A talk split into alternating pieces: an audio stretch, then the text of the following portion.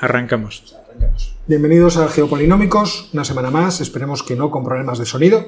Agradecemos a todo el mundo los consejos y esperemos haberlos digerido apropiadamente. Buenas tardes, Jorge. Buenas tardes. Buenas tardes, Ángel. Buenas tardes. Y comenzamos con las noticias geopolíticas de la semana.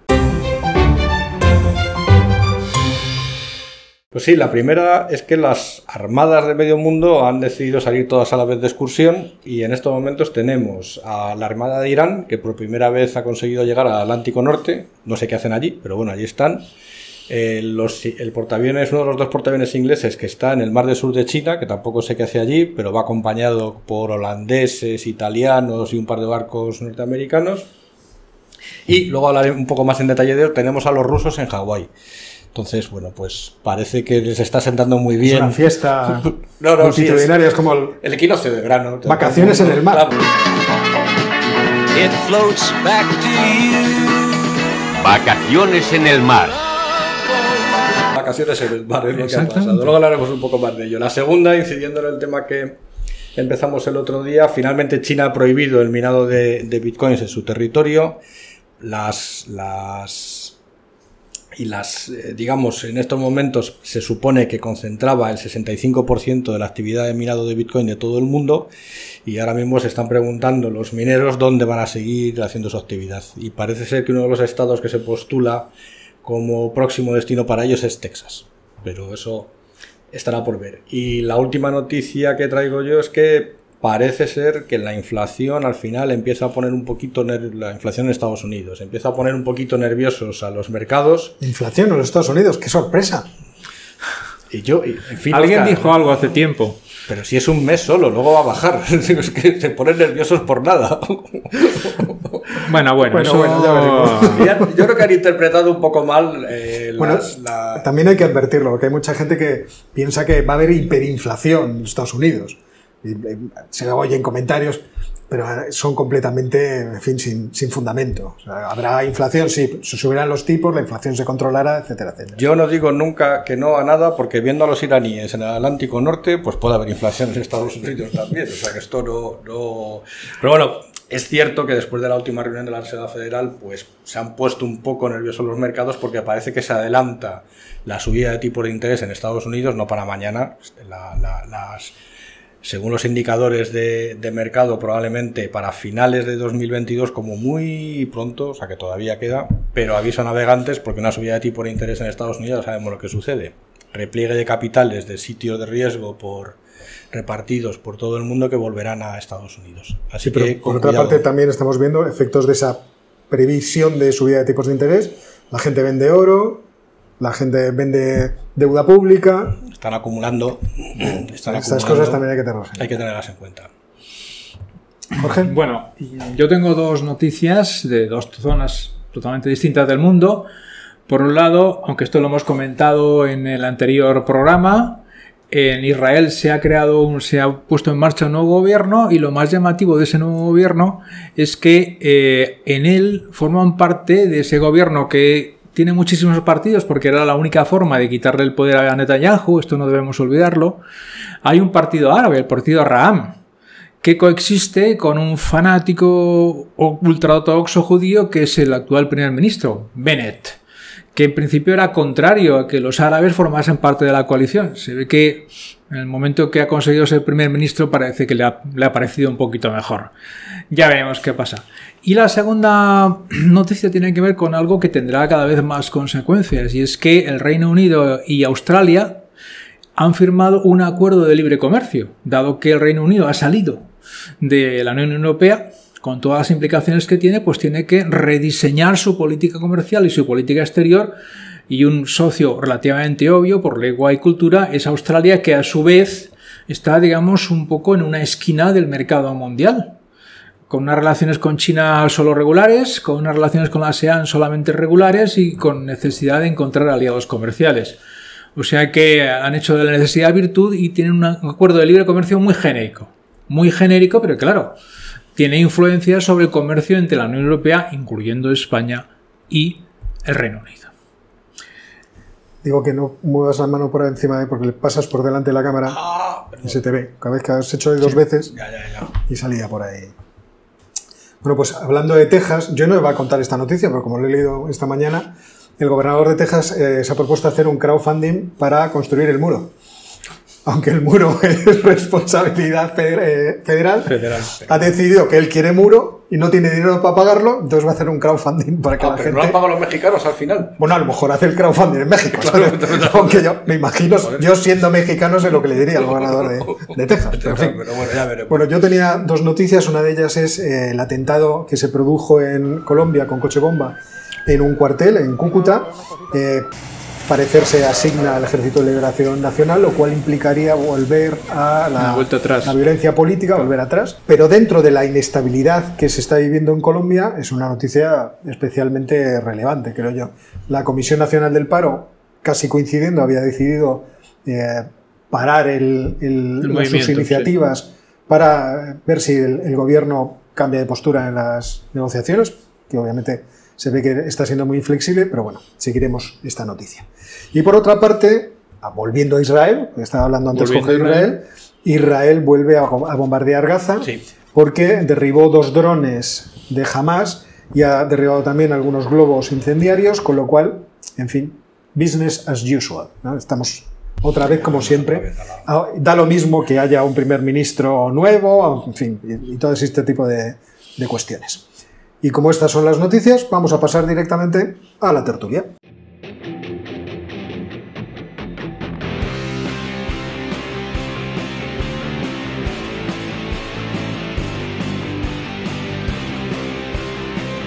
Bueno, la tertulia de hoy vamos a centrarnos mucho en la cuestión de la reunión del G7 y de la OTAN. ¿eh? Vamos a hablar de la OTAN, incluso Claro, si nos da algo de tiempo hablaremos de- del pasado de la OTAN, el presente de la OTAN y un poco del futuro de la OTAN. Pero el ponente es Ángel, así que le, cedo la palabra.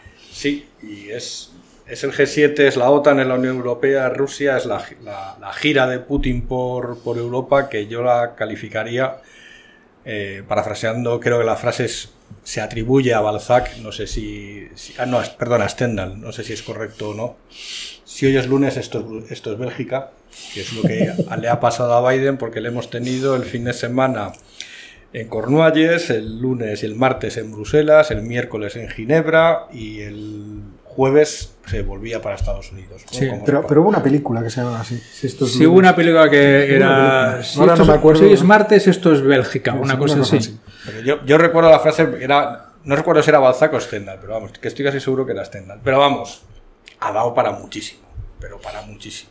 Ya más ha dado titulares bastante jugosos, además. No es que hayan arreglado el mundo, ni muchísimo menos, pero para ser la primera salida de Biden de vacaciones después del confinamiento, pues está bastante bien. O sea, una, una, una buena vuelta. Lo primero ha sido el G7, y ya entrando un poco en, en materia, yo por lo que veo, la línea principal de trabajo que ha tenido la administración norteamericana en todas las reuniones que han tenido con autoridades europeas ha sido China, fundamentalmente. Digamos que Rusia no es que la hayan dejado en segundo plano, pero me da la impresión que no es un tema que quieran tratar muy en profundidad por ahora, pero lo que querían arrancar de los europeos es un compromiso más o menos firme de hacer frente común contra China. Contrariamente a las grandes palabras y las grandes declaraciones de amor que ha habido y etcétera, etcétera, etcétera, creo que no lo han conseguido, lo vamos a ver ahora y en concreto, yo creo que si queréis podemos empezar por orden cronológico por el, por el G7. La declaración contra China del G7 se ha quedado básicamente en amonestar a China por los abusos contra, contra los derechos humanos en el, en, en- en el Xinjiang, por supuesto, las, las prácticas económicas injustas y la represión que tiene con Hong Kong.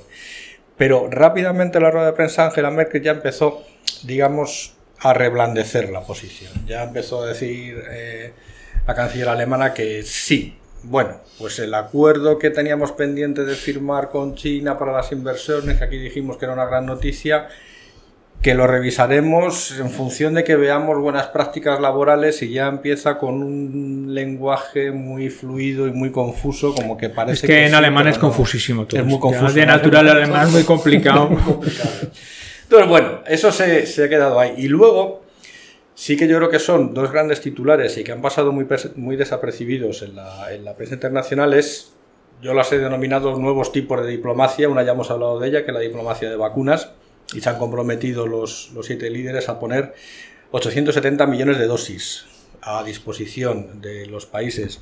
Hay que advertir En- que cuando estén disponibles, se ha dicho. Cuando estén Bueno, pero disponibles. es que, es que hay que dar el titular. Luego ya, si, bien- si vienen dentro de dos años, pues ya habrán venido. Pero vamos. Pero bueno, lo importante es que vienen a través de vienen a través de COVAX, o sea que son gratis, no son como las, las rusas y las chinas que esas son, son pagando.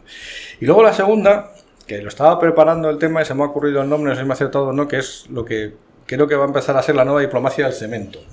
Porque la empezó China con la iniciativa and Road y con la, eh, con la financiación de grandes proyectos de infraestructuras globales por todo el mundo y se han apuntado. Entonces eh, se han comprometido a crear un fondo de 100.000 millones de dólares para replicar el, el programa chino y hacer la competencia china allí donde lo...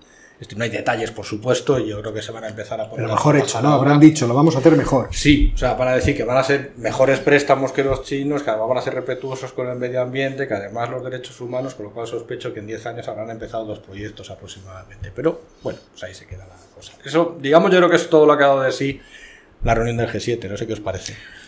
Bueno, hay una cosa que sí se ha aprobado y que tendrá consecuencias si, si luego se ratifica a otro nivel, que es eh, la propuesta que presentó la secretaria del Tesoro norteamericano, Janet Yellen, hace ya 10 días, Sí. de eh, unificar los tipos mínimos del impuesto de sociedades para las grandes empresas multinacionales en todos los grandes países. Y claro, mm, la ventaja es que eso los países del G7 prácticamente solos pueden ponerlo en marcha. No necesitan a China, no necesitan a Rusia, porque ahí estas grandes multinacionales tienen un mercado mucho más pequeño. Esto se va a ampliar todo lo que se pueda, pero puede ser un buen punto de partida para las políticas económicas de muy, muchos países, sobre todo las políticas económicas públicas, que como consecuencia de la COVID están sufriendo mucho. La caída de ingresos ha sido muy grande. Sí. Evidentemente nos endeudamos, pero eso habrá que devolverlo. Eso será importante si efectivamente se lleva a cabo y si al mismo tiempo hay una política decidida contra los paraísos fiscales, que afortunadamente no están en el G7. Es una de las ventajas que tiene el G7, que no hay determinados países como Luxemburgo, etcétera, etcétera. No entiendo la manía que tiene la gente de atacar a los ahorradores. Es decir, pueden poner su dinero en algún sitio donde les No, pueda rentar. a los ahorradores de pagar impuestos o a los ahorradores. No, no, no, no lo entiendo eso, Oscar, como que A los ahorradores en general, Ah, bueno, ya, ya, ya. que huyen de la voracidad estatal. Ah, bueno, Esto vale. es una vale, cosa, eso, hombre. es eso, vale. Pues sí, sí, yo soy un poco partidario de la voracidad estatal a este nivel. Bueno, está bien que, que haya cierta disparidad de opiniones. Eh, No, eh. tampoco os emocionéis mucho, porque yo soy el que tiene la mesa de mezclas, o sea, que puede pasar cualquier cosa. La verdad es que la- a mí la reunión del G7 me ha sonado mucho a reencuentro entre Europa y los Estados Unidos para ver todos los problemas que hay. O sea, no, no Sí. creo que se hayan resuelto No. muchas de las cuestiones. Se ha puesto de manifiesto que cada vez hay una mayor división, pero que es necesario colaborar teniendo en cuenta que hay un- una tercera parte que no se esperaba, que son los chinos, y a los que hay que enfrentarse de la forma también más inteligente posible. No es necesario. Hombre, yo entiendo que ahora pasear los portaaviones está bien como una demostración de que seguimos por aquí, ¿sí? nos, Bueno. nos vamos de excursión, pero me- fíjate, me parece mucho más interesante la idea de apadrinar países del tercer mundo. Es decir, de, de Claro. llevar inversiones Claro. tratando de imitar el movimiento que habían hecho Claro. los chinos y luego, bueno, pues tomar cierta conciencia también de los problemas propios que pueden llevar incluso a los europeos a tener una mayor, eh, un mayor músculo político y militar que en cierto modo tampoco vendría mal a los Estados Unidos no, no, que sí, fortalecería la OTAN, en fin, todo este- Pero creo que el- la sensación que se ha tenido por ahí en, en la prensa especializada es, bueno, pues se han encontrado para ver que no están de acuerdo en muchas cosas. Sí, pero hay que, hay que tener en cuenta que veníamos de una situación con Trump en la cual había un conflicto muy serio entre Europa y Estados Unidos. Las diferencias persisten. Por ejemplo, el tema de Airbus no se ha solucionado, lo, lo solucionaremos dentro de 5 años o 10 años, ya veremos en qué llegamos, pero Porque se ha hecho una, una moratoria, ¿no? O sea, se ha hecho una moratoria de 5 años. De Dentro de cinco- 5 años lo volvemos a mirar. Pero eh, desde una perspectiva distinta. La perspectiva de Trump era, mm, ustedes no son nuestros socios. ustedes son sobre todo competidores. Biden tiene claro que somos competidores pero también socios. Esa es la diferencia fundamental. Y que tenemos más competencia con China, tanto unos como otros, que entre nosotros.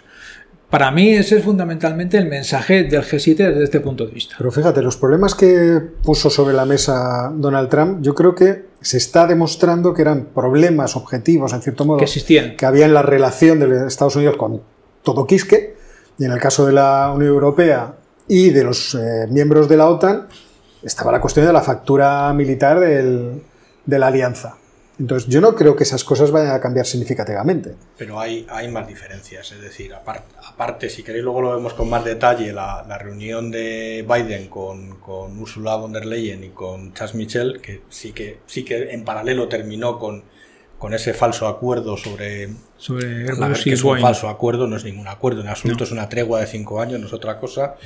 Eh, hay, hay bastantes más líneas divisorias, además son líneas divisorias muy importantes, porque y paso ya al, lunes, que ya el lunes estaba en Bruselas Biden, la reunión de la OTAN, ahí se evidenciaron de forma mucho más directa las diferencias que hay entre Estados Unidos y Europa en un concepto estratégico, y es a quién hay que vigilar más.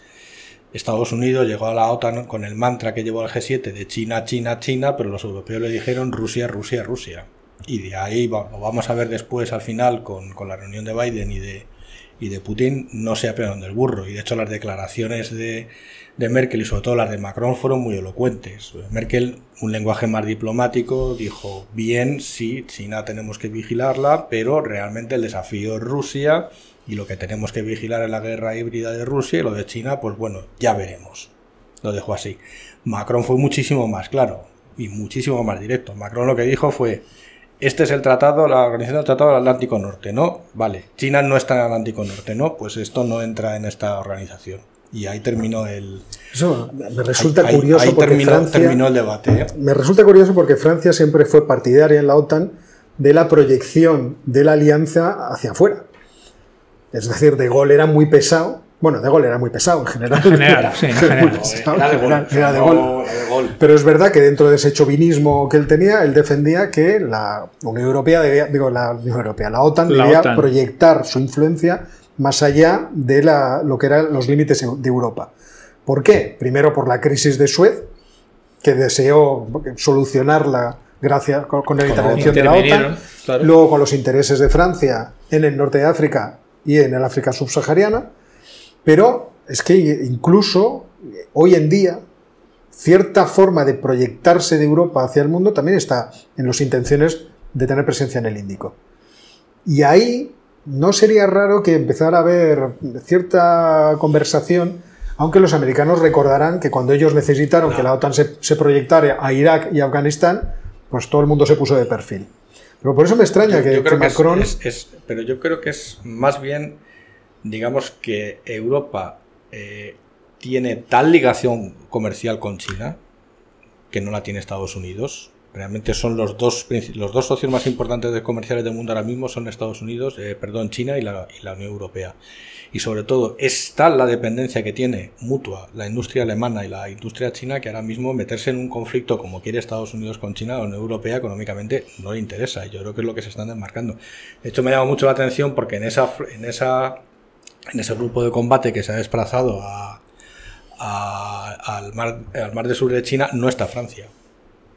No está Francia, que tiene la flota, digamos, más completa de toda la, de toda la Unión Europea. O sea que eh, yo creo que ahí hay divergencias más que notables. Yo creo que el miedo real que hay en la Unión Europea ahora mismo, y lo veremos después, es a Rusia. No lo de China, yo creo que les pilla ahí está- lejos y también está el, y- sim- el- ¿cómo digamos, decirlo? que, digamos la Unión Europea no tiene ningún compromiso, que es lo que dijo Merkel, de defender el Pacífico, ni Taiwán, ni Filipinas, ni Japón. O sea, eso, si Estados Unidos es su problema. El problema de la Unión Europea es Bielorrusia y Ucrania. Pero Biden tuvo un, un signo muy señalado al reunirse con los presidentes de las tres repúblicas bálticas. Sí, sí, no. Sí, Bueno, es decir, vamos a ver, la, la OTAN sigue siendo la OTAN, pero pero es lógico que a ellos les gustaría, y es evidente, que todo Occidente le pusiera proa, en cierto modo, a China para limitar su La- capacidad. Pero, pero tener en cuenta que los países bálticos son de la OTAN y la OTAN ampara una agresión a un Estado A cualquier miembro, hombre. Pero, pero Taiwán no.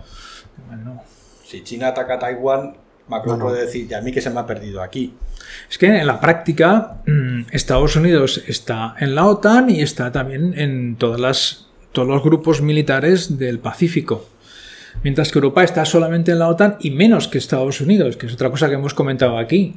Estados Unidos quiere que Europa tenga más protagonismo en la OTAN y parece ser que algunos miembros de la Unión Europea piensan que eso debe ser así en la OTAN e incluso fuera de la OTAN. Tiene sentido. Ahora bien, de ahí a convertir a la Unión Europea en una potencia política mundial que intervenga en, pues literalmente en las antípodas, hay una distancia muy grande. Hay una distancia muy grande. Nuestros intereses estratégicos no están allí. Y no solamente, ahora. también nuestras capacidades.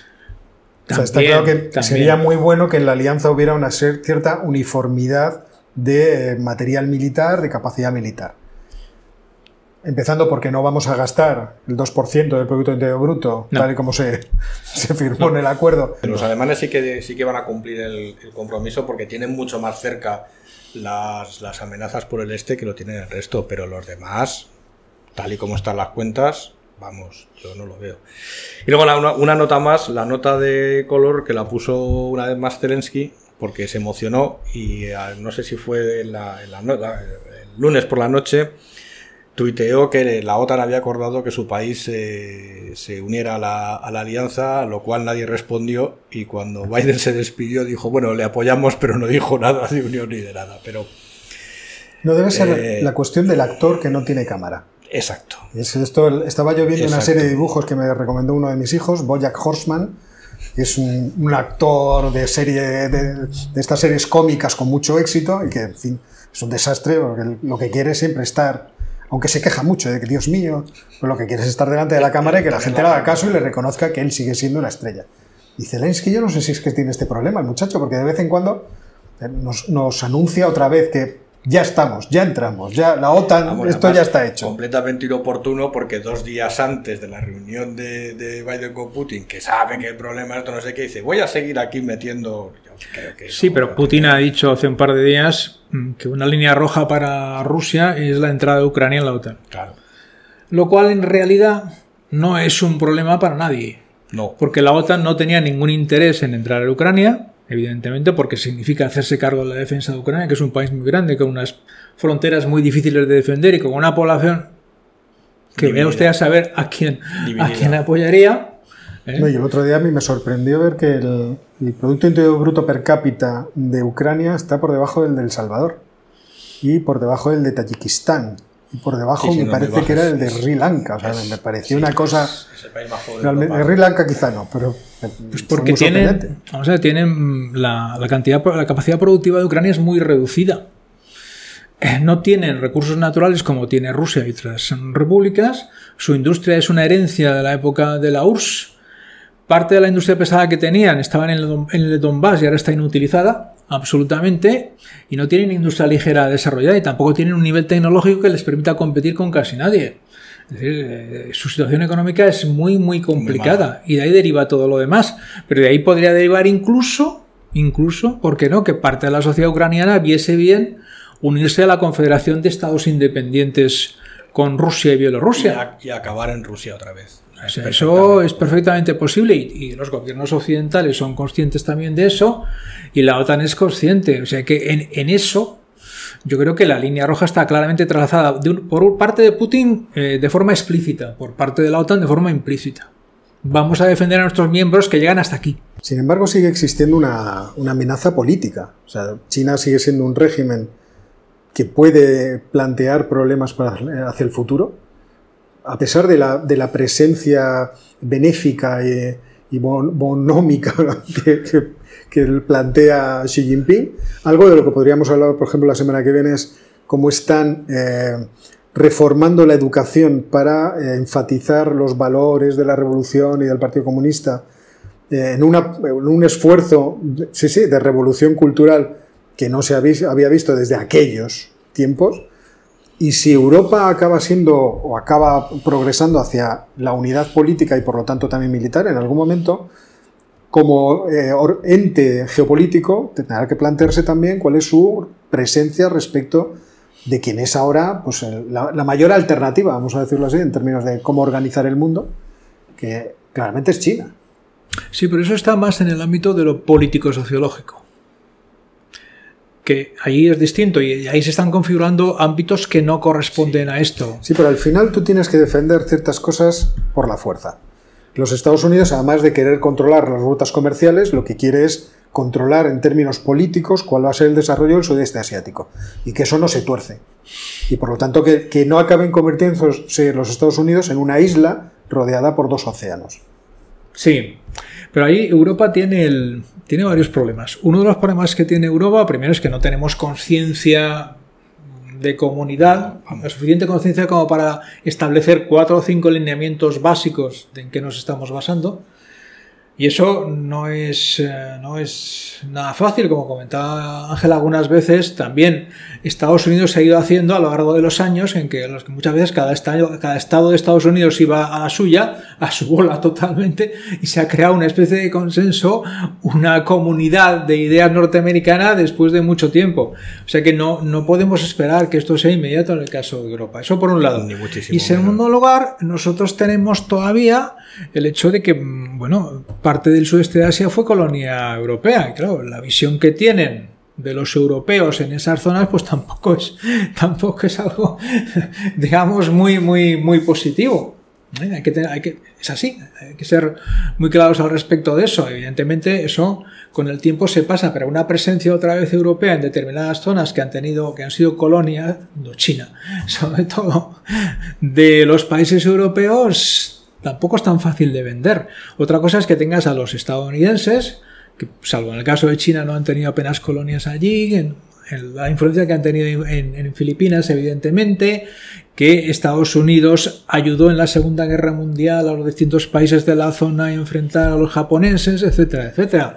Nuestra presencia histórica es mucho más débil y está hasta cierto punto lastrada por todo aquello. Es decir, también tenemos que generar una, una identidad europea al respecto Me que no dependa. nosotros, como si metieras a, a los españoles y a los portugueses en el mismo saco que a los holandeses, a los Eh, franceses. nosotros que- no, lo estoy, lo estoy quitando, no, por eso estoy hablando de Francia, etcétera, etcétera. Me ha salido aquí la vena patriota. Ya, ya, ya. Estoy hablando de eso porque es evidente, Ahora es te cuento una evidente batallita de eso. que mm, mm, lo, lo español o portugués en aquellas zonas no tiene ninguna conflictividad.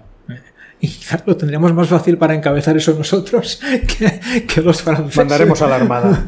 No, porque, porque sencillamente. pero, pero- pero una batallita es una anécdota, ¿eh? Además es un libro que tengo pendiente de leer y lo traeré, porque me da mucho. Se llama El Archipiélago de la Especiería, que es como se llamaba al, a Indonesia en, en- en portugués.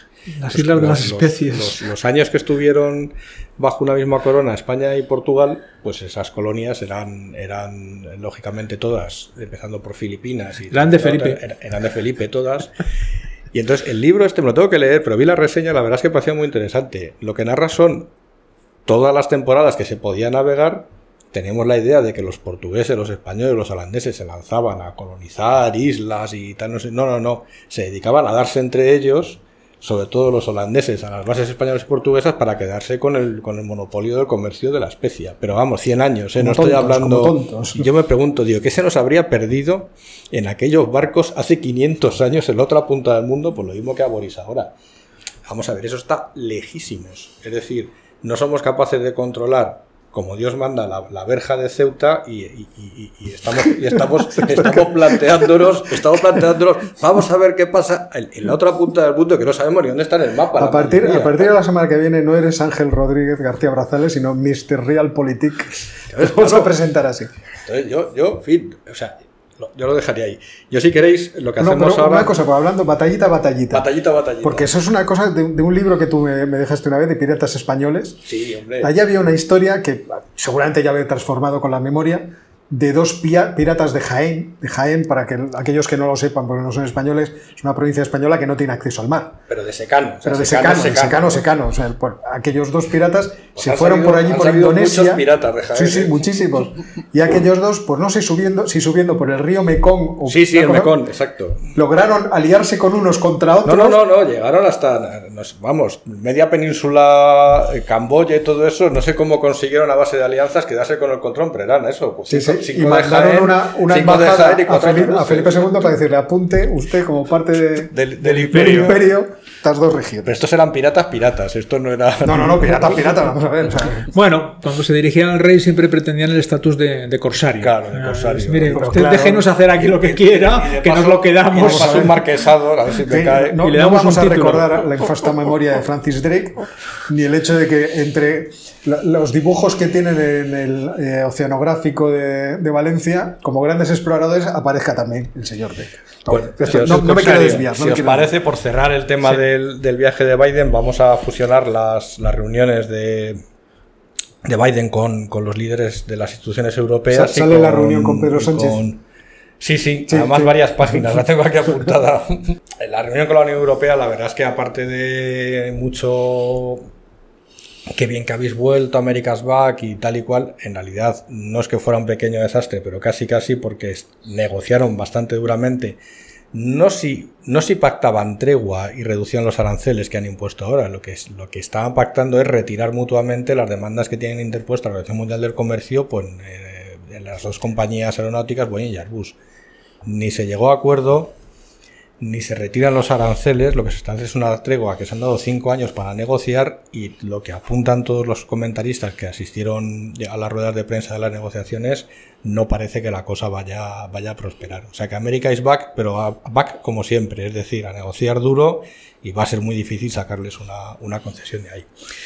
Y de ahí salta a Ginebra y en Ginebra, en un territorio que recuerda, en un escenario, mejor dicho, que recuerda muchísimo la reunión que tuvieron Reagan con Gorbachev, pues se reúnen Biden y Putin.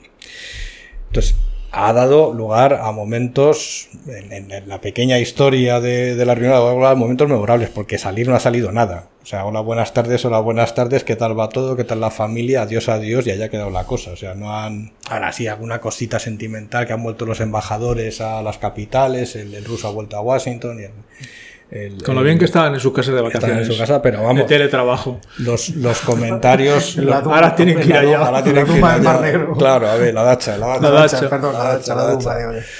Pero ha, ha habido, ahí buscando, buscando, he sacado, la verdad es que ha, teni- ha tenido momentos buenísimos, porque eh, Putin le ha reconocido a Biden después de llamarle asesino y no sé cuántas cosas. dice, Hombre sin alma. Hombre sin alma, dice, no, no es un hombre de Estado muy experimentado.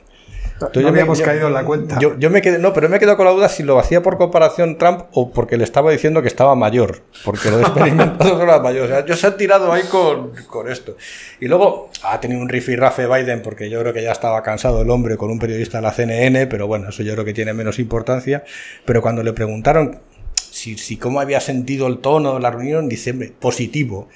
Y, y- y ha añadido con Sona, dice, hombre, no hemos entonado el Kumbaya, pero bueno, no ha estado mal. Pues ha tenido, ha tenido esos momentos, la verdad que... La verdad es que cuando pensamos que está gaga, sale con alguna cosa de estas. No, no, no, ya, ya te- tuvo un arranque de muy mal genio con un periodista de la CNN. Y hay que recordar todos los años que lleva en, que lleva- en política lleva- internacional esta muchacha. lleva- Esta, esta es la parte, digamos, la cara amable. Adiós, adiós, se han ido y aquí se acaba la historia. Eh, simultáneamente han pasado dos cosas que han, eh, que han, han quedado mucho más tapadas en los medios de comunicación internacionales y es que Borrell ha presentado el informe estratégico sobre Rusia que va a llevar al Consejo Europeo la semana que viene y su opinión es completamente la contraria. El Servicio Europeo de Acción Exterior lo que dice es que la relación con Rusia va a empeorar y va a empeorar bastante.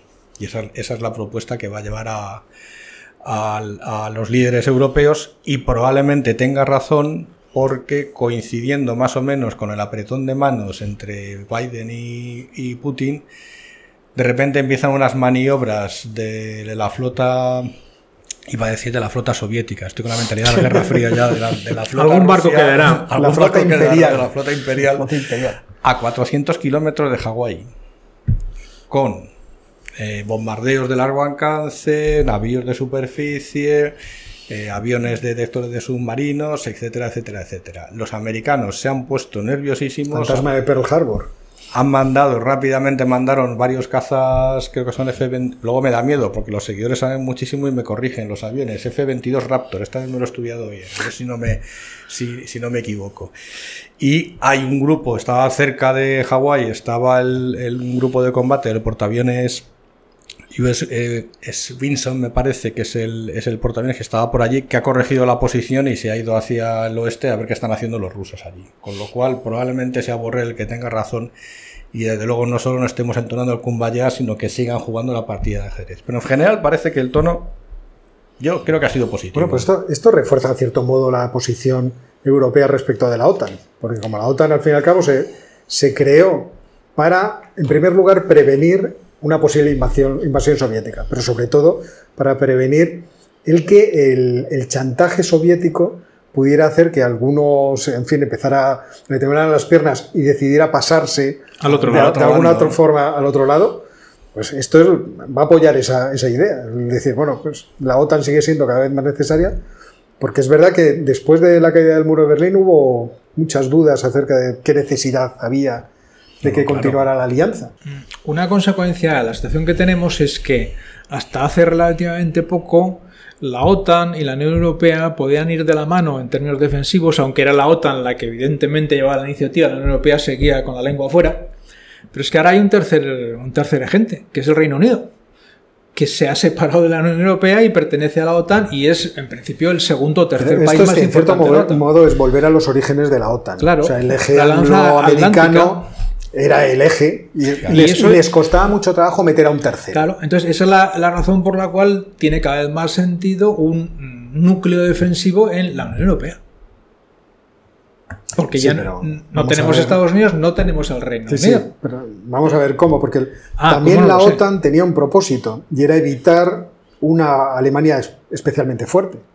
Cierto. Y poco a poco se va empujando a que Alemania acabe convirtiéndose otra vez en... Ya, de hecho, de facto ya lo es, pero no, no lo es militarmente, pero Claro. le, le van a acabar empujando a serlo porque es el único país en estos momentos que tiene capacidad fiscal suficiente Claro. para embarcarse en un programa no, no de, digamos, no de aumento del número de efectivos del ejército, que probablemente no sea necesario, sino De la capacidad de operativa. la capacidad Capacidad operativa claro, con, claro. con- con inversiones fuertes, porque ahora mismo es el único que tiene, digamos, capacidad para plantearse un 15, un 20% del PIB sin ningún problema, sin ningún problema, mientras que el resto yo creo que no podemos gastarnos ni, ni, ni en botas para, para los soldados. O sea que yo, yo creo que ese papel tiene que cambiar. Yo creo que es lo que está tratando de forzar Estados Unidos y el Reino Unido, pero se están equivocando de adversario. Y yo creo que Alemania y Francia lo que están diciendo dicen, no, no, si es que aquello está muy lejos, es que este está aquí al lado. Bueno, si os parece, pasamos a otro tema. Sí. Ya le hemos dedicado bastante al G7 Sí, y a la yo creo OTAN. que sí. Y el siguiente tema está en, en Latinoamérica y, Y Jorge es el que nos Perú. va a contar la historia. Bueno, eh, estamos en un impasse en las elecciones de Perú. Se supone que ha ganado Pedro Castillo, tiene medio punto de diferencia con respecto a Keiko Fujimori, pero esta segunda ha impugnado como 100.000 votos aproximadamente en la región de los Andes y la selva. Se sigue llamando por otros espacios a querer eh, tumbarse una elección. Nosotros estamos pacientemente esperando los resultados de querer ir al más allá, de querer judicializar unas cosas, la voluntad popular del pueblo peruano, y eso ya dejamos en manos del propio, eh, de la propia población. Hay claras denuncias de irregularidades, de manipulación, que ha sido planificado. Ratifico mi compromiso de ser respetuosa del resultado final, de respetar, como lo hemos venido haciendo durante décadas y años, a los órganos electorales. Se espera que se resuelvan eh, en la semana que empieza, ahora mismo. Los observadores internacionales han felicitado a Perú por, por el desarrollo de las elecciones. Mm, Nadie fuera de Perú tiene duda de que las elecciones hayan sido limpias, aunque dentro de Perú sí hay dudas. Dudas bastante gordas. Y esto hay que dejarlo muy claro aquí. Entonces estamos hablando bajo el supuesto de que esas dudas se van a resolver por la Comisión Electoral Peruana y eh, va a ratificar la victoria de Pedro de Castillo. Digo que esta semana que viene tiene que resolverse eso. ¿eh? Entonces, desde esa perspectiva es de la que nosotros vamos a hacer el análisis de lo que está ocurriendo en Perú y de lo que puede ocurrir. Jorge en Perú. siempre promete que vamos a resolver en el análisis y luego claro, pues claro que lo- claro tiene una vamos a- gran fe.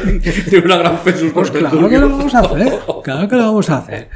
Eh, para mí una cosa muy importante es tener en cuenta que a la primera vuelta se presentan más de 10 candidatos, que Pedro del Castillo, Castillo tiene el 19% de los votos, Keiko Fujimori el 13% y pasa por los pelos. También Pedro Castillo pasa por los pelos, porque claro, con 19%. ¿A dónde vas, Nicolás?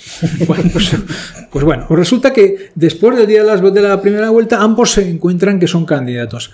¿Eso qué implicación tiene? Y es que en la primera vuelta cada uno las promesas que hace, los planteamientos que hace, lo, lo hace pensando en problemas concretos, no en los problemas generales del Perú, Claro, para traer. y en sus electorados, Claro. para pasar a la segunda vuelta. Llegan a la segunda vuelta y dicen, anda, Yo y pensaba- ahora yo ahora tenía que hablar de la educación, de la sanidad, de no sé qué, ostras. Y yo, eh, vamos a ver, no quiero hacer chiste con esto, porque es una cosa muy seria, pero realmente es así. Y de repente, pues se ponen cada uno a buscar aliados, a gente que conozca de esos, de esos Pero- pero temas. vamos a ver, o sea, el- la descomposición política del Perú en los últimos años ha sido espectacular. Pues los- eh, el Odebrecht ha sido un caso que ha devastado eh, políticamente eh, Panamérica. O sea, es una cosa realmente como una bomba atómica que hubiera caído allí. Y, en fin, el fraccionamiento del, del paisaje político en Perú es tan tremendo que estaba muy difícil que alguien pudiera sacar un porcentaje más o menos razonable de votos. Lo lamentable es que encima se han concentrado esos votos en dos personajes, no quiero poner un calificativo especialmente duro, pero que no Populistas. eran especialmente recomendables. Populista. Vamos a decirlo, que populistas. no sean... Es que Pedro Castillo, primero, porque sus ideas sobre, lo hemos visto en muchos vídeos, sobre cuestiones que son un poco más sofisticadas, no es que sean simples, es que son equivocadas. O sea, juzga equivocadamente cosas. Luego en otras, pues sí, en fin, puede atraer mucho la, la pasión de, ciertos, eh, de cierta parte del electorado, pero eran muy simples, sus ideas eran muy simples. Claro, eran muy simples Y por Keiko eso. Fujimori ha estado año y medio en prisión preventiva, eh, está amenazada de ir a la cárcel por 30 años por de financiación ilegal de, de campañas, en fin, o sea, no se puede imaginar una situación en la que la gente vote peor. Claro, pero ahora estamos en esta situación. Entonces tenemos que intentar ver hacia dónde va a ir Perú, bajo el supuesto que Pedro Castillo va a ser, eh, digamos, nombrado presidente o ratificado como presidente. Entonces, en ese punto es al que yo quería volver. ¿Qué es lo que ha hecho Pedro del Castillo durante estos dos meses aproximadamente? Primero, hizo unas declaraciones diciendo que tenían que eliminar al defensor del pueblo. Pues, pues se ve porque no había, no había defendido suficientemente a su gente. y poco más. Y segundo, respecto a las empresas multinacionales, dijo que en principio que había que nacionalizarlas todas porque él lo veía como la forma de repartir riqueza entre los pobres. Y poco más. Y de lo demás casi no tenía ni opinión. En Esto quiero incidir. No tenía ni opinión, lo cual a lo mejor significa que ni lo había pensado. ¿eh? En la semana anterior a esta, últimamente mm, ha fichado un señor, Enrique Franque, un, un economista, para que le ponga un barniz o traduzca Pedro eso. Franque. Pedro Sí, Franque. Pedro Pero eso Franque. tiene una explicación que, que está dentro de la línea de alianzas que se forman para la segunda vuelta. Es decir, eh, Verónica Mendoza, que ahora no voy a acordarme el nombre del, del partido político, pero es, que es- defiende una posición de izquierda más, Más de moderada, sí. tenía como asesor a este hombre que es además un, fue alto funcionario en los gobiernos de, de Álvaro Toledo y de Ollanta, Ollanta Humala. Y por lo tanto es un hombre, en fin, que se, le puede, que se le puede asignar algún tipo de conocimiento. El diario El País le entrevistó ¿eh? la- esta semana y ahí manifestaba que, en fin, ellos confían en el mercado, que no van a nacionalizar, no van a expropiar. Es decir, que ya existe, debido a esa red de alianzas que obligatoriamente Que hay que se ha tenido que claro, formar para claro, que claro, se concentrara en el voto o en la opción de derechos o en la opción de izquierdas, ya existe una, un intento de atemperar Sí, sí, sí. lo que el movimiento de Pedro Castillo, que se declaraba marxista-leninista, tenga de extremista.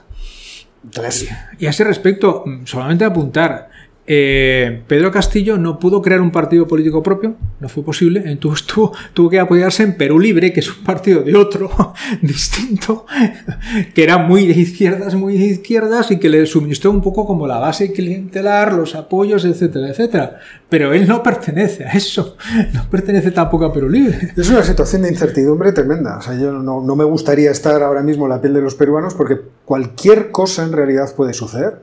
Cualquier cosa buena y cualquier cosa mala.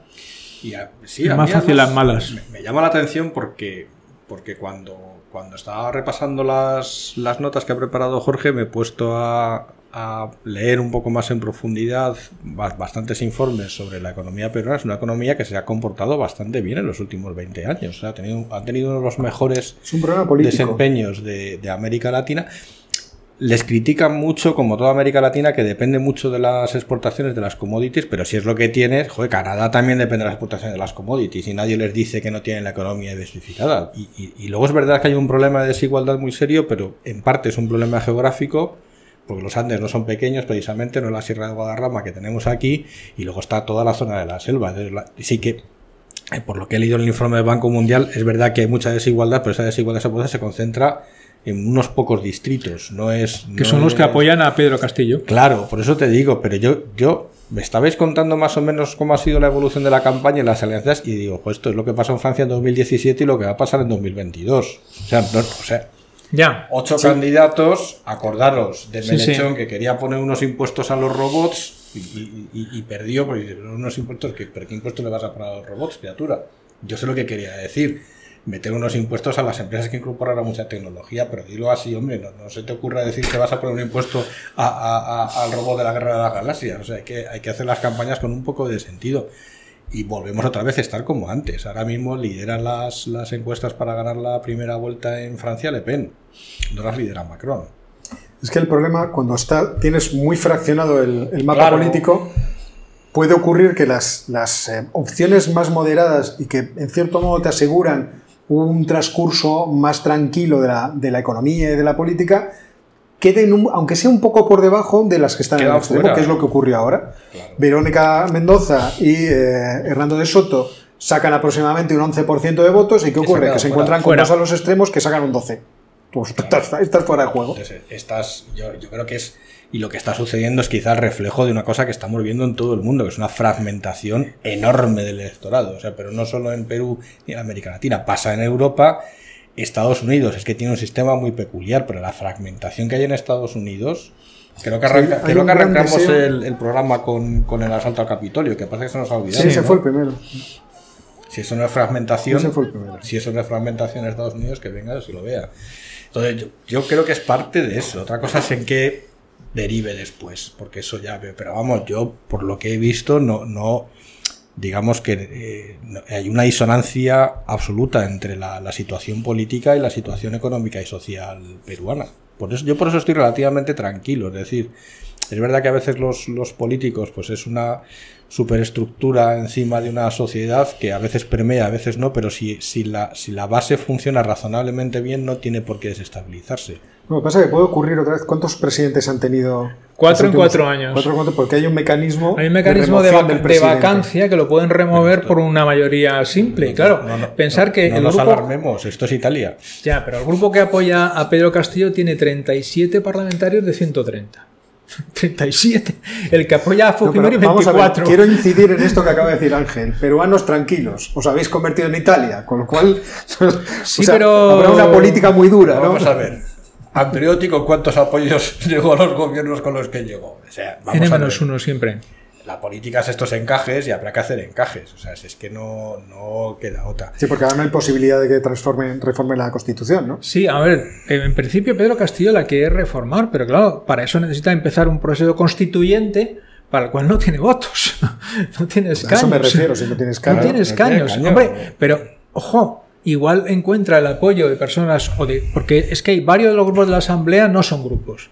Es una persona que acaudilla una visión de las cosas muy específica con 12, 14 parlamentarios. Juntas tres de esos y el grupo de Pedro Castillo y a lo mejor se puede abrir un proceso constituyente. Y es que veía, por ejemplo, uno de los candidatos, de los múltiples, porque había, hubo como 14. Sí, sí, sí. Johnny Lescano, que decía Sí. que el, el aguardiente de caña de azúcar permitía combatir la COVID. Y uno decía, vamos a ver, o sea, ¿qué, qué, qué narices está pasando? O sea, esto es una cosa inquietante. Trump decía que si a ver si podían rociar con lejía los pulmones y ya se curaba el COVID. O sea que aquí hemos tenido. de No, todo. pero lo mejor es que hubo gente que lo iba, lo iba justificando. Aquello que dijo de la luz ultravioleta, no, pero si te metieran por las venas. yo- Existía atónito a las explicaciones en la radio, decía, Dios mío, la gente que se piensa que es el cuerpo humano. Pero aquí el problema fundamental es que Perú, que es un país cuya economía, como dice Ángel, no ha ido mal, pero que tiene un nivel de vida todavía muy reducido y hay mucha desigualdad, necesitaría, como muchos otros países, dar un salto adelante. Y es muy difícil que en estas circunstancias se dé ningún tipo de salto adelante, porque cada grupo político tiene sus intereses concretitos y eso no se toca. Y en algunos casos, algunos de los cabezas de los grupos políticos están ahí porque al estar como miembro de la Asamblea Nacional no pueden ser juzgados. O sea, la razón fundamental por la que han puesto en marcha la campaña y han conseguido escaños es porque así no pueden ser juzgados. Eh, ¿Qué se puede hacer con ese panorama? Me da igual que sea Pedro Castillo, que es al que le va a tocar. eh, Le va a tocar, no sé, no sé si él se ha dado cuenta de la que le ha caído encima, pero ¿qué se puede hacer en estas circunstancias? ¿Eh? Y además es que es una polarización que mm, en muchos casos no tiene elementos ideológicos. Es de enfrentamientos casi personales y de grupos, porque entre, entre intereses ideológicos distintos se puede llegar a una zona intermedia. Entre conflictos de grupos, ¿qué puedes hacer?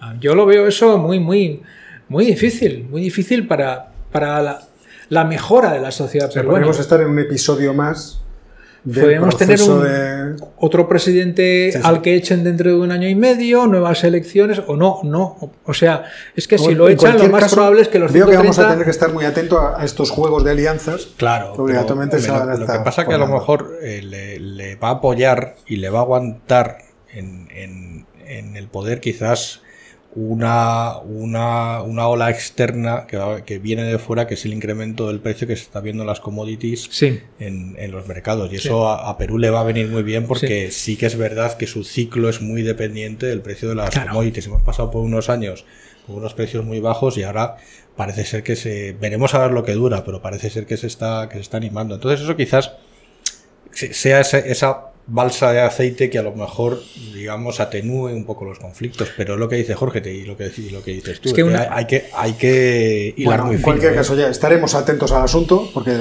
esto va a durar todavía. Y- y bajo- lo que ha durado. o sea, bajo no supuesto sabemos de, que, de que se confirme esta semana que empieza Exacto. que, Que se no ha habido yo, fraude, Yo entiendo que se confirmará. Parece es que sí. Lo que todo parece indicar. pero Pero imagínate que no se confirma, que Keiko Fujimori es eh, la candidata que al final es eh, promulgada como presidenta. Apoyada por un partido de 24 la fiscalía, parlamentarios. eh, La, la- la mete un pleito para llevarla. Bueno, no quiero imaginarme eh, este tipo de escenarios. Lo que es una locura es que Perú llegara a esa situación, a esos dos candidatos, en mi opinión, para las elecciones. Ese es el verdadero drama y lo que tienen que hacerse mirar. O sea, tienen que hacerse mirar cómo empiezan a concentrarse ideológicamente en- en- por la izquierda y por la derecha para evitar que en las próximas elecciones les pase exactamente lo mismo. Pero es que ahí, yo perdona que haga un inciso en la línea de lo que decía Ángel, es que esto es un proceso que se está dando cada vez en más países. Que la ideología pierde peso en relación a intereses concretos o solamente a posiciones personales. Entonces, cuando te ubicas en eso, en esa situación, es muy difícil llegar a cualquier tipo de acuerdo. Y estoy de Y en acuerdo. muchos países, pero ¿eh? lo que es trágico es que la gente percibe que no se juega nada votando. Y esto es lo terrible, que parece que no, como dicen los, estos los inversores, de- no ponen el skin in the game, no han puesto la piel en el juego. Ya. Y es falso. Es que es falso. Uno cuando vota se está poniendo Sí. la piel en el juego, claro que lo está poniendo. Y eso le puede salir, no mal, le puede salir horriblemente mal. Un apunte, Oscar, votando y no votando, porque también hay mucha abstención. Sí. Bueno, es que ahora existe mucha posición, sobre todo entre los jóvenes, estoy pensando en algún sobrino mío, que, que defiende eso, ¿no? Es que esta democracia está corrupta y tal, pues yo no quiero ser partícipe de. O sea, Ya, son- pero al final tú estás metido dentro de este... Nos- nos- yo creo que es tanto los, los, el, el voto activo como el, el- el no voto activo, la abstención activa, que es, que es otra La repulsa. de oposición de, de repulsa. Yo creo que eso A- Las dos hacen, hacen La corrupción daño. hace es, es un veneno. Es No, un no, veneno que claro. nos lleva al final a hacer experimentos con el voto. La traición de los partidos es verdad y de cómo funciona la partitocracia puede producir eso. Pero yo por otra parte invito a la gente a hacer la reflexión de eh, cuál era el grado de libertad que tenían las personas antes de que incluso este sistema tan defectuoso estuviera operativo. ¿eh? Porque el- los españoles lo tenemos fácil, miramos un poco Es atrás fácil, en el tiempo fácil, y decimos cómo era aquello y cómo es esto. Y bueno, ¿existen posibilidades de reforma? Evidentemente. ¿Hay que promover eso? Sí, pero para eso también los ciudadanos tienen que saber que hay que presionar a los políticos para que los temas sean la reforma, mejorar esto, que la corrupción esté... No, pero esto es así, no que al final, que si te haces la foto con alguien o que si hemos... Son, son cosas bastante ridículas en las que nos entretenemos. Pero que desgraciadamente funciona. Ángel me mira con esa cara que, que- que la No, gente que está si, si- mismo. si empezamos a hablar de política, pasamos al fútbol y no quiero mencionar lo de Sergio Ramos. Entonces, es que yo creo que debemos de pasar ya. Yo a Rege- Sergio Ramos siempre le recordaré metiendo un gol en el minuto 93. No me acuerdo a qué ¿Ves. ¿Ves cómo sabía que iba a acabar mal esto? claramente, claramente.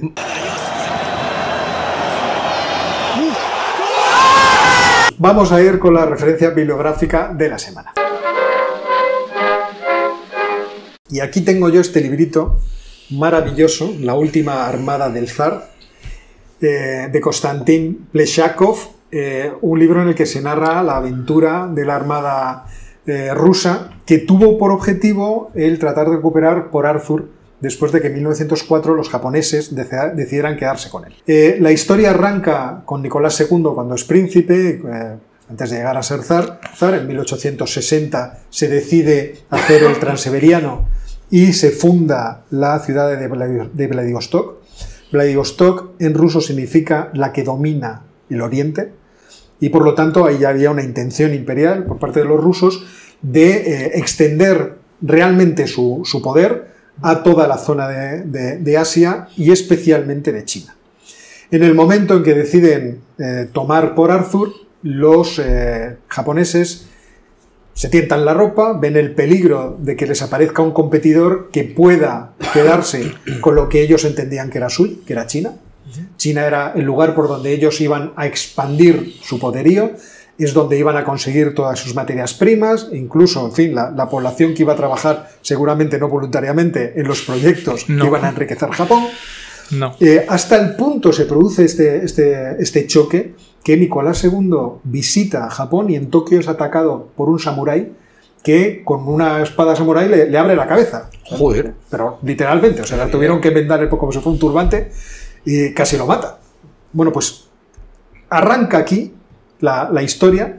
Eh, en, aquella, en aquel ataque eh, los japoneses hunden varios eh, buques de guerra de los rusos, entre ellos el Petropavlovsk, que estaba comandado por el almirante Makarov, que era un geógrafo y, y almirante famosísimo Sí, en, sí, era en la, en la corte de Moscú. Y eh, además cuenta cosas gozosas de este libro, como por ejemplo la relación de eh, Capitolina eh, eh, Makarova, que era la mujer de, de Makarov, y el almirante que va a mandar Nicolás II a recuperar por Arthur, que es el, el almirante Rozensvensky, que era un hombre que todo el mundo describe como alto, muy atractivo. Era un poco calvo y eso me da esperanzas, o sea, me ha parecido muy, muy, muy apropiado. Por la parte geopolítica cuenta eh, la importancia que tenía el, todo el sudeste asiático en ese momento, en el finales de- del siglo XIX, principios del siglo XX, la pugna entre las potencias emergentes y algunas ya consolidadas, eh, cuenta lo difícil que es mandar una armada desde el Báltico hasta Japón Complicado. para tratar de, de combatir a, a- a los japoneses y todas las maniobras y los espionajes y las aventuras que tuvieron que desarrollarse, como Rodemesky se eh, manifestó como un verdadero genio de la estrategia y de la táctica, al tiempo que los japoneses utilizaban todo tipo de espionajes por todas partes para hacer cálculos de cuánto tenían, cuánto tenían que tener preparada la armada para cuando aparecieran los rusos. los rusos. Porque, Por ejemplo, los rusos paran en Madagascar para eh, eh, arreglar, y- no solamente habituarse, sino arreglar, Arreglar la flota, naves, porque la claro. flota que mandan no es que fuera la pera. Hay uno de los detalles que cuenta el libro que es apasionante, es que allí, eh, entre los eh, mandos, entre los oficiales, era- había costumbre de hablarse en francés.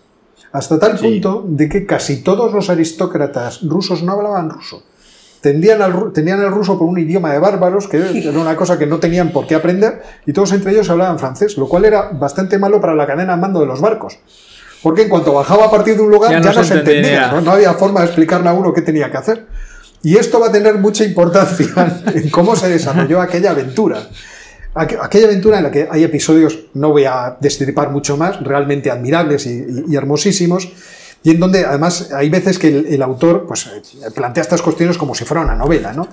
Eh, por ejemplo, a ver si, si encuentro en un momento aquí algún apartado de, lo que decía, por ejemplo, dice, uno de los oficiales veteranos de Port Arthur que había identificado varios barcos japoneses, dijo, allí están su excelencia, los seis, los mismos del 28 de julio. Quiero decir, te va metiendo mucho en la, en la historia. Y eh, bueno, pues como pequeña anécdota, cuando cogí el libro para. Cuando tomé el libro para eh, eh, traerlo y, y contaros lo, bueno que es y recomendároslo, me encontré que dentro del libro había este talón en donde se me iban a pagar a mí 51 euros con 61 centavos por derechos de autor. Y este fue el primer talón que a mí me dieron por derechos de autor en mi vida. Y decidí no cobrarlo. Y por eso sigue aquí en el. De para algún día lo tengo, que, lo tengo que enmarcar. Y bueno, pues este es el libro de hoy, La última armada del zar, editado en Turner, Armas y Letras, que la verdad la colección de, del editorial me parece ya Es el remate Bueno, y muy recomendable. Este es un- una lectura de verano que, en fin, el que lo haga se lo va a pasar muy bien leyéndolo. Ahí va a aprender mucho del mar, una gran aventura. Se lo podríamos mandar a Boris, ¿no? A Boris, sí, claro, mira, este justo, Yo este creo que justo le vendría muy bien para esta aventura de ahora. aventura de ahora. Y lo que nos queda es hablar, Hablar de, de un- nuestro sátrapa favorito. El sátrapa favorito es François Duvalier, que es un, eh, un señor que nació en Puerto Príncipe y murió en Puerto Príncipe, en Haití, como sabéis, es una colonia francesa. ¿eh? Era, era. Bueno. Era. Mm, vale. Vale. Era una colonia francesa. mm, Yo creo que los franceses no tienen ningún interés en recuperarla y hacen bien. No, no, no, yo creo que no. Bueno, este señor eh, nació en 1907 en Puerto Príncipe, que sigue siendo la capital. Se hizo médico, se hizo relativamente famoso en su país porque ayudó a combatir las enfermedades tropicales y gracias a eso ganó fama política y en 1957 fue elegido presidente. ¿eh?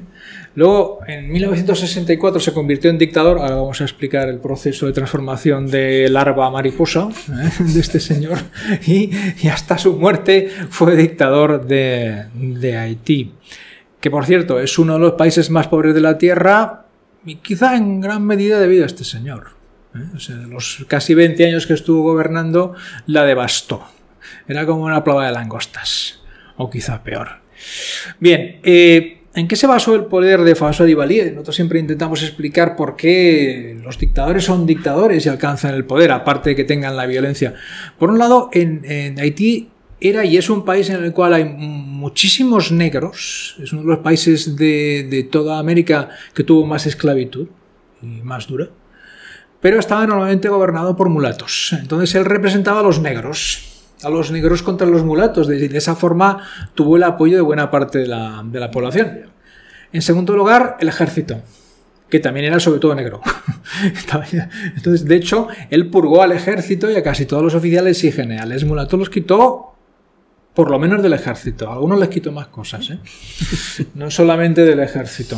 O sea que era un tío de mucho cuidado. Y luego se apoyó en el vudú, que es una especie de la auténtica religión de, de Haití. La auténtica religión es el vudú y él se consideraba un chamán vudú y así era considerado por, las, por los habitantes de Haití. Claro, ¿eso es suficiente para mandar durante casi 20 años en un país como Haití? No. No. ¿Cuál es su otra pata de apoyo? Pues Estados Unidos, porque, Haití- porque Duvalier se presentó como un furibundo anticomunista. De hecho, Pues al poco de... ¿Cuántos tenemos, de verdad? Madre mía. Suena, ¿no? Sí, sí, Suena, no, pues, furibundo anticomunista. Venga. En el 58 Amigo. estableció un pacto con Trujillo, que era el dictador de la otra parte de la isla, parte de la isla. ¿eh? de Santo Domingo, Santo Domingo. aquello todo- que también era un furibundo anticomunista. Y además en el 59 tuvo la suerte de que se produjo la revolución castrista en Cuba. que les cae como a 60 kilómetros. Sí, sí, claro, Eh, con lo cual ya habían rematado Con el lo tema. cual claro. ya lo del anticomunismo se Perfecto. convirtió Te libera las manos totalmente. Arreglado. en un chollo estupendo. Y efectivamente siguió siendo un apoyo continuo de Estados Unidos y los presidentes norteamericanos le apoyaban, le daban préstamos cuyos fondos no se sabía muy bien dónde iban a aparecer porque no se veía construir ni carreteras, ni caminos, ni edificios. Pero ni seguramente habrá, habría palacio presidencial y esas cosas, ¿no? Y Hombre, me- Viajes al extranjero. Una vez quisieron construir una ciudad nueva que se llama Duvalieville. ¿Eh? Sí, para lo cual implantaron un impuesto obligatorio. Bueno, los impuestos son sabe que- obligatorios, o sea, lo que pasa es que no puede hacer ciudades. Pues quizá, este pero- era para la ciudad. Pero espérate a ver los peajes de España. Pero Claro, no, claro. Entonces, gracias a eso, pues duró casi 20 años. Lo que pasa es que el régimen es tremendamente siniestro. Él se apoyó en, una en unas milicias parecidas a las farcitas italianas, vestidas con camisas negras y tal, que son lo que se llaman los Toton Makut, de ahí de, de Haití, porque además tenían la peculiaridad de que eh, eran voluntarios. Como eran voluntarios, no cobraban. ¿De qué podía vivir esa gente? Pues como eran los la- únicos que la mandaban, extorsión. la extorsión Sí, por todas por partes. todas partes. Por todas partes. Entonces, la vida en Haití era. Os podéis imaginar. En términos políticos, si queréis, a partir del 64 se declara, se declara dictador vitalicio. ¿eh? Hace un referéndum en el cual hay unos. La votación fue unos 2.800.000 a favor y 3.000 en contra de que François Duvalier sea dictador vitalicio. Y a partir de ese momento, la Asamblea Nacional la designa él, los parlamentarios, y los jueces los designa él. Y creo que incluso llegó a designar obispos ¿eh? en algunas Qué, ocasiones. qué miedo ser designado por Papa Doc. Pues, pues eso, pues eso. Entonces la vida en Haití fue un, fue un horror, hasta que él murió en el año 74, pero después también, porque le sucedió su hijo, Baby Doc. Jean-Claude, Baby Doc. Baby Doc. Baby Doc, con las mismas prácticas prácticamente. El resultado, ya vamos, si tú haces una comparación te das cuenta que Haití ha ido para abajo durante todos los años. Es uno de los peores países para vivir del mundo, pero con muchísima diferencia. Y una de las grandes razones es la, la larguísima dictadura, que es una dictadura que lo que hace es expoliar todos los recursos posibles del país en beneficio del grupo dominante, entero, absolutamente entero. Y ya por medio, pues claro, evidentemente a los maestros los echan de los puestos, a los médicos también, los reemplazan por, por gente al régimen, sepa o no sepa, ¿qué más da? ¿Qué más da? Entonces no funciona nada. Cuentan que hacia el año 67 eh, los marineros, bueno, la marina de, de, de Haití, que costaba de tres o cuatro barcos, bombardeó el, palacio presidencial sin acertar, porque aquello no servía para nada. A cambio, el presidente mandó despegar al único avión de combate que tenía. El avión de combate tampoco consiguió acertar a los barcos. Luego se quedó inválido, inútil para el resto del servicio. Los barcos huyeron. Eh, eh, Haití era- todo así. Todo así. Cuando uno mira lo que pasa ahora en Haití, dice, bueno, han pasado muchos años. Han pasado muchos años, pero, Pero esto está. Todo lo que hizo, lo, más bien lo que destruyó. lo que destruyó. Lo que es destruyó. que François Duvalier no se ha podido reconstruir. No ha Bueno, pues sería cosa de despedir entonces la tertulia aquí en este punto.